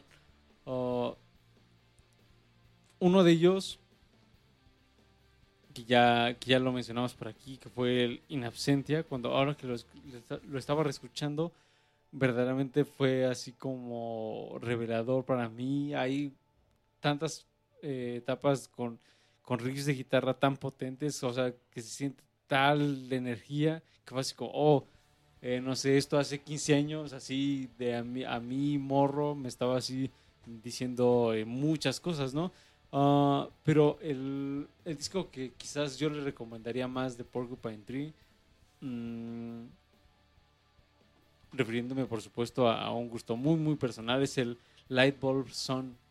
A mí me, me encanta, uno, la portada, que es un sujeto que está cargando, bueno, está sosteniendo un, un foquín ah, que es como si estuviera pues, prácticamente el sol. Ajá.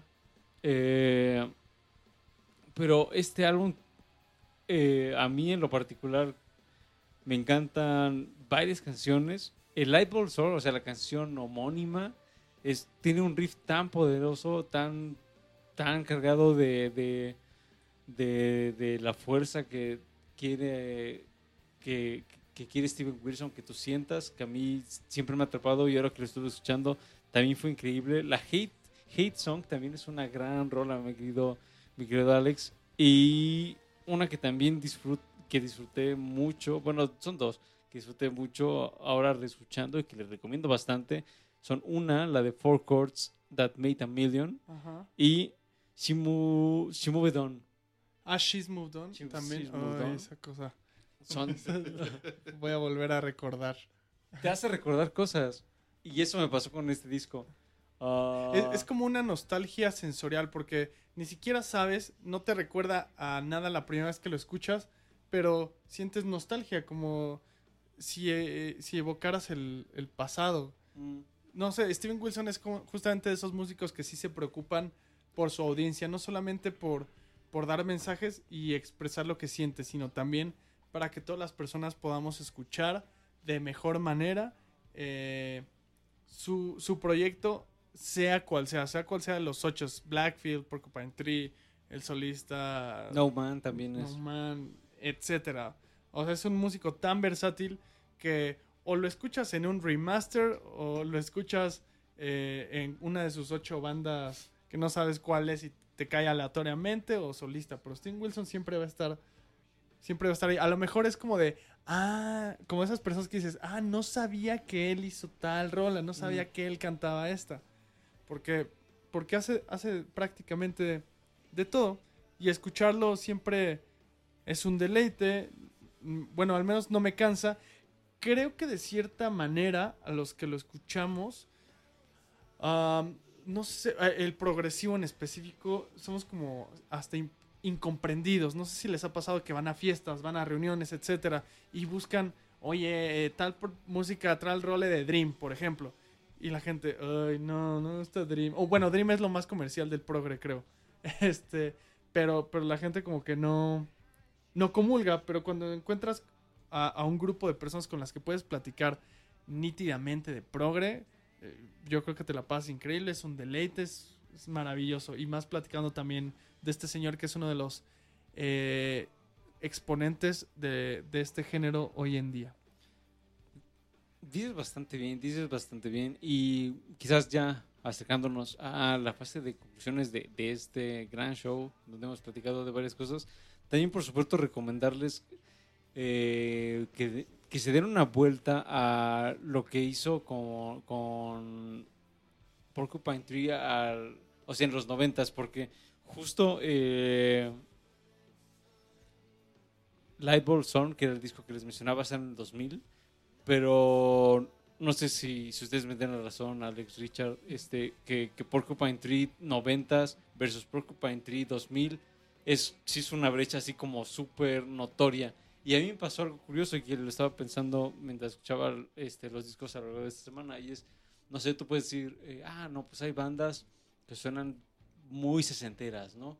Ah, que quizás no sabes ni qué banda es, o que incluso el género puede variar un poco, pero dices, eso sí son los 60s.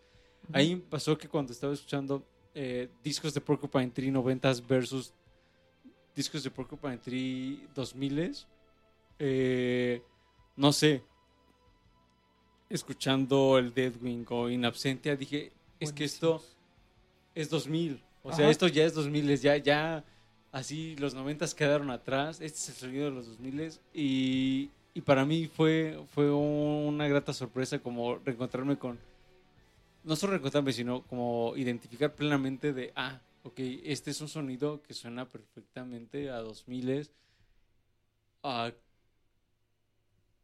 no sé, y es algo muy nostálgico, que era también algo que mencionábamos, que mencionábamos por aquí.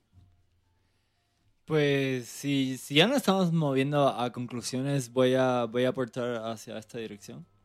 Y es que, no, pues creo que a todo el mundo, a, a nuestros escuchas, le quedó claro que soy fan. Pero quiero, quiero entonces de- dejarlos con algo que no he mencionado. Eh, son unas recomendaciones. Y es- son dos recomendaciones que, que, que son discos que Porcupine Tree son los noventas. El primero, creo que salió en 1995, se llama The Sky Moves Sideways. Eh, la primera canción en particular, eh, pues es el tipo de canción que soy muy fan, es una canción larga, dura unos que 19 minutos. Y esto, lo que les voy a contar ahora, me enteré apenas esta semana. Y es que The Sky Moves Sideways, yo, yo, yo encontré mucho gusto, o sea, me encantó y dije, wow, este álbum me lo hicieron a mí perfectamente, ¿no? O sea, fue, fue para mí este álbum. Pues esta semana me enteré que este álbum eh, Steven Wilson lo hizo pensando mucho en los como a las personas que son fans del Dark Side of the Moon que les gustaría Y este álbum fue el resultado de esa pregunta, ¿no? O, o entre muchas cosas, esa era una de las consideraciones. Es algo de lo que él admite que se arrepiente, ¿no? No debió haber hecho algo tan targeted para esta audiencia, pero fue lo que hizo y pues le atinaron conmigo. Así que creo que, que, que eso pues, salió, ¿no? El otro eh, disco que me, que me gusta mucho de los 90 es un poquito más reciente, pero aunque no, no estoy seguro de la fecha. Se llama Voyage 34. Y eh, en el momento que salió este, este sencillo, era el sencillo más largo en la historia. O sea, ya tuvo el récord de sencillo más largo, duraba 30 minutos. Y ya, ya, ya fue sobrepasado. Pero Sky Moves Sideways y Voyage 34 tienen algo en común, que es algo, eh, tiene, tiene una mezcla con sonidos de música electrónica, trance, eh, ambient, psicodélico. Y en particular Voyage 34 tiene mucho de, de trance eh, y música electrónica. Cuento largo corto, se está inspirado en unos cassettes que consiguió de unas grabaciones de, de gente en- haciendo unos estudios, eh, no de investigación, de gente que ingirió LSD. Y por eso se llama Viaje 34. Era el, el- sujeto 34, o el grupo sujeto 34 de, de esos estudios. Que de hecho, per- perdón por interrumpirte, que de hecho la portada es bien interesante porque es ah, está el cielo ah, y están es- tres pastillitas, así como eh, en el centro y hay Como un efecto como de espiral, pero ese efecto de espiral no es así como, ah, sí, pues nada más lo puse porque se ve chido, sino porque ah, este, ese efecto eh, hace referencia a La, a la las- publicación de Timothy Leary, que la portada era muy similar, o sea, de, de ese como espiraleo, que Timothy Leary pues era uno de los este, que en los 60 pues, estaba experimentando con el LCD, ¿no? O sea, no es de gratis de que eh, haya, haya elegido pues este efecto para la portada del- del álbum que mencionas. Sí. Escuchen estos dos discos, son sonidos muy diferentes al Porcupine Tree contemporáneo, al, al, al, al proyecto suizo de Steven Wilson, pero están bien chidos, a mí me gustan mucho y los invito a escuchar a estos dos discos. Yo, yo, a, a lo mejor este, la, yo la conclusión que tendría, y creo que algo positivo que podemos sacar todos de este señor, es, además de la dedicación, profesionalismo, disciplina, que ya viene implícito, es la manera de contar sus historias, el storytelling de cada uno de sus discos, de cada una de sus canciones, de cada uno de sus videos musicales, sus líricas, etcétera, están súper bien planeados, eh, inclusive a un nivel artístico importante. Por ejemplo, eh, The Raven That Refused to Sing. O, sea, te va llevando de poquito a poquito, te lleva en el clímax y es casi casi un roller coaster de emociones eh, para que bien o bien o malo eh, te vas a quedar triste y feliz al mismo tiempo.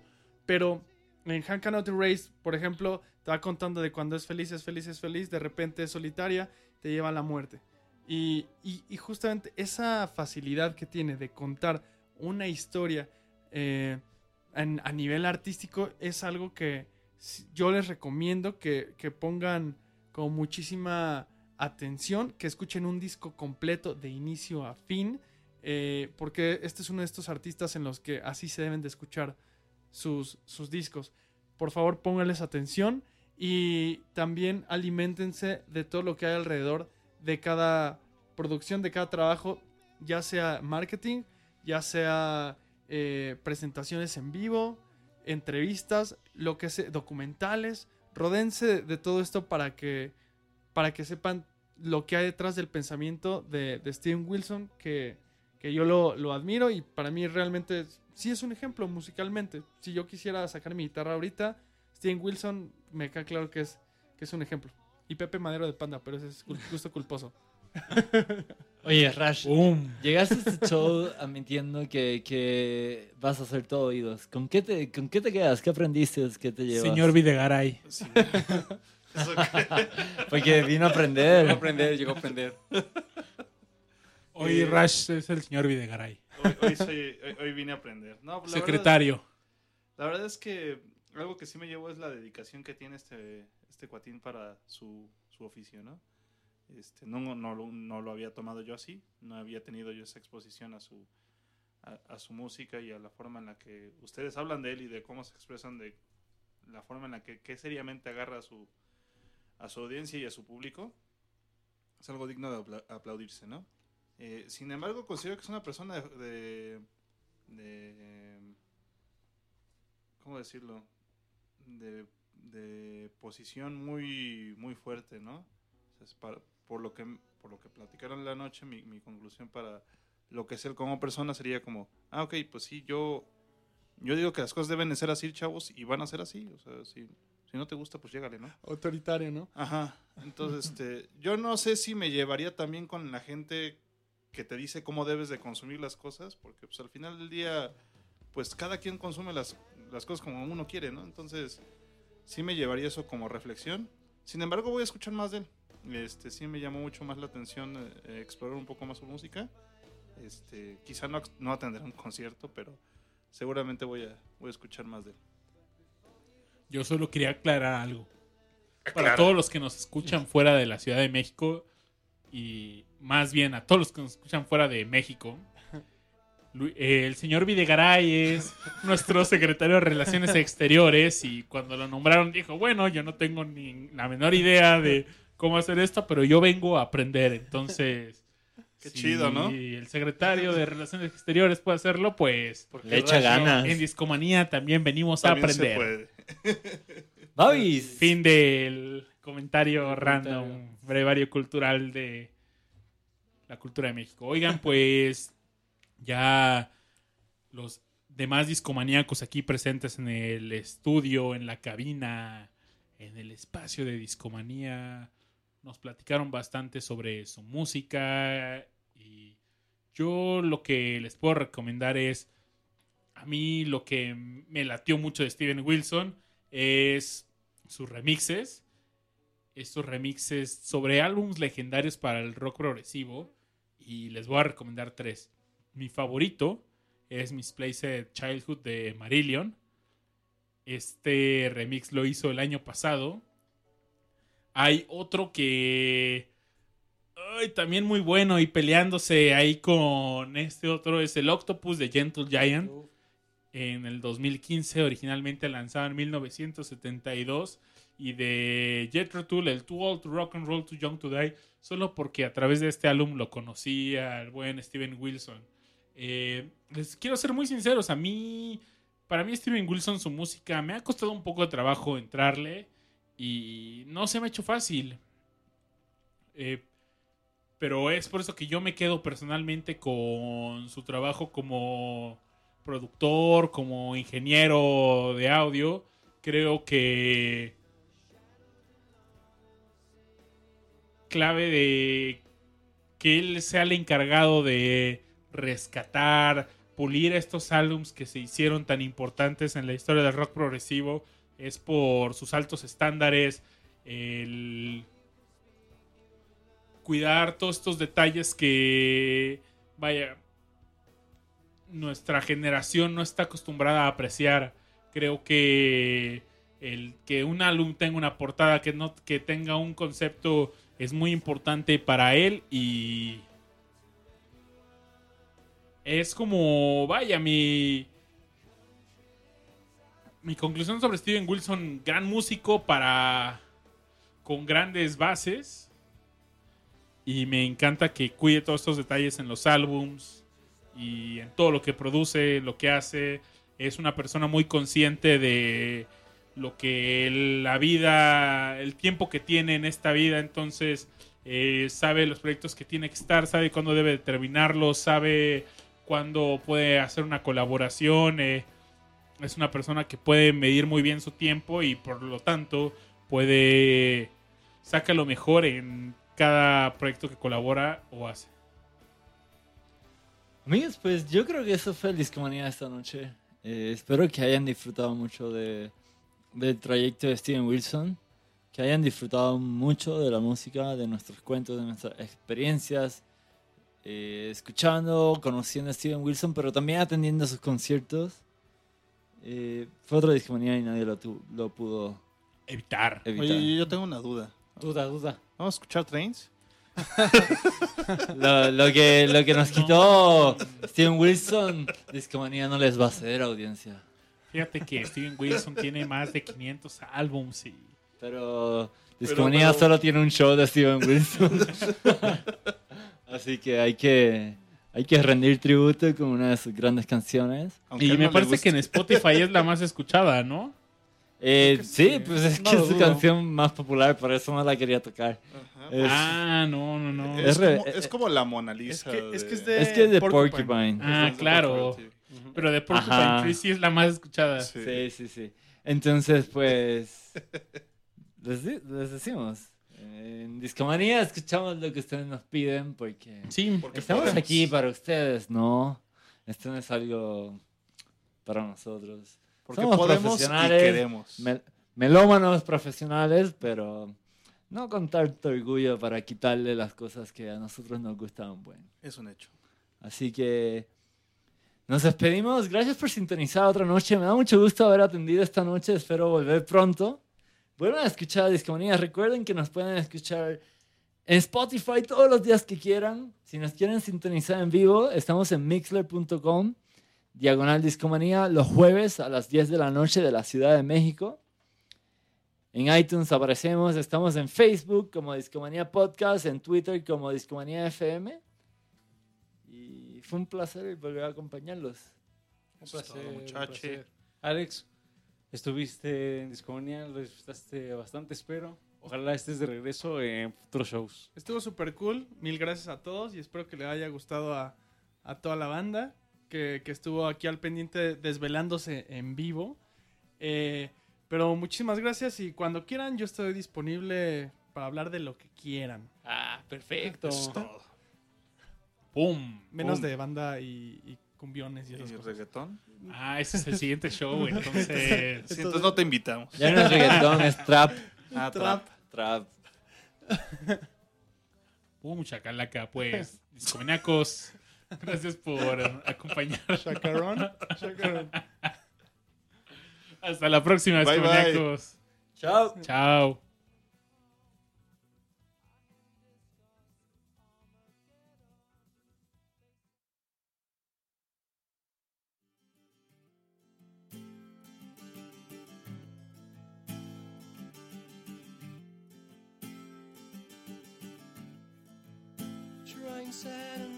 Spy under the blind.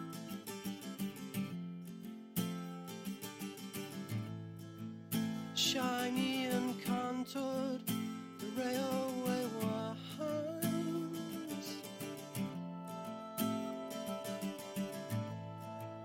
And I've heard this sound from my cousin's bed. The hiss of the train